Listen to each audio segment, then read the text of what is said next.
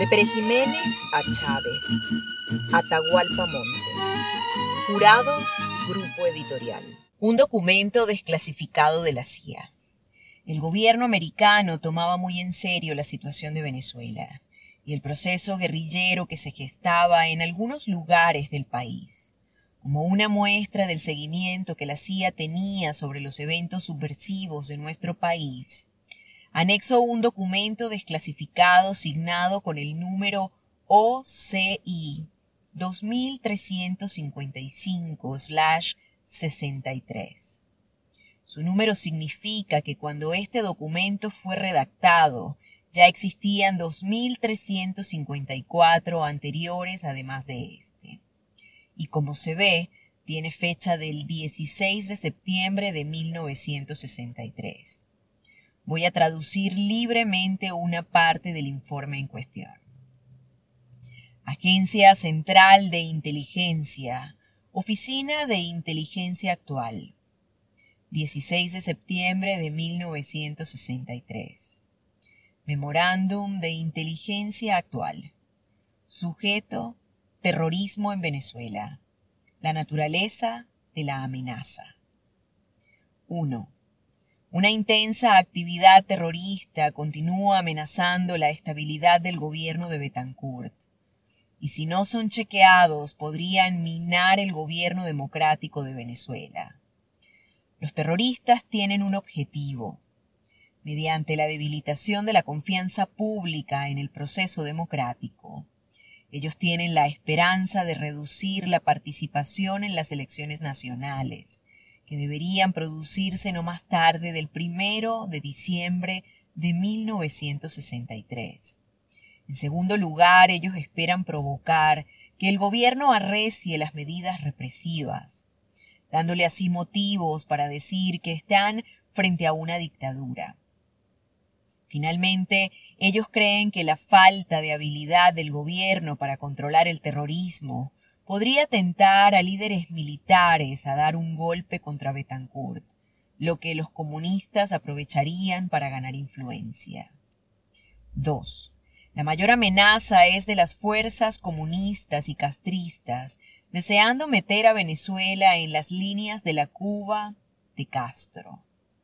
Estas fuerzas están alineadas en el Frente de Liberación Nacional, FLN, y en las FAN, su subsidiario paramilitar.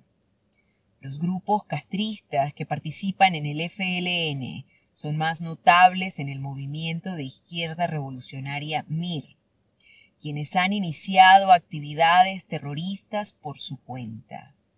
El FLN al mismo tiempo entra en alianzas con sectores de derecha. 3. Los terroristas tienen recursos y están limitados en número. Las FALN están estimadas de tener un máximo de 200 terroristas en Caracas y algo así como 300 a 400 en todo el país, incluyendo las bandas de guerrillas rurales. Mayormente sus miembros son reclutados de la juventud urbana. 4. En mayo y junio de 1963 se ha reportado que las FAN terroristas han decidido concentrar sus ataques en intereses americanos porque creen que atacando objetivos venezolanos se han distanciado de las masas. De igual forma, se han producido ataques a puentes, líneas de gas y petróleo, policías venezolanos y personal militar. En todo caso, han decidido emprender violencia personal contra oficiales de Estados Unidos. 5. Recientemente los terroristas han apuntado hacia blancos políticos y en septiembre 13 realizaron atentados para interrumpir el mitin de Betancourt en el 22 aniversario del partido Acción Democrática en Caracas. Explotaron bombas de fabricación casera en varios lugares de la ciudad.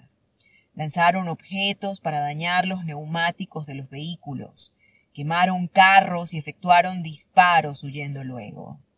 Estos incidentes fallaron en interrumpir los actos.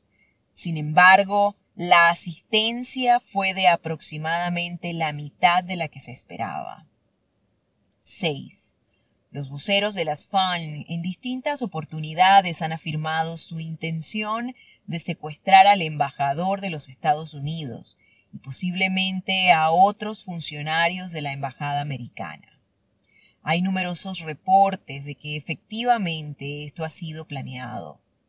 Desde julio, el gobierno ha implementado mayor seguridad con guardias para el embajador y otros dignatarios y oficiales de la embajada.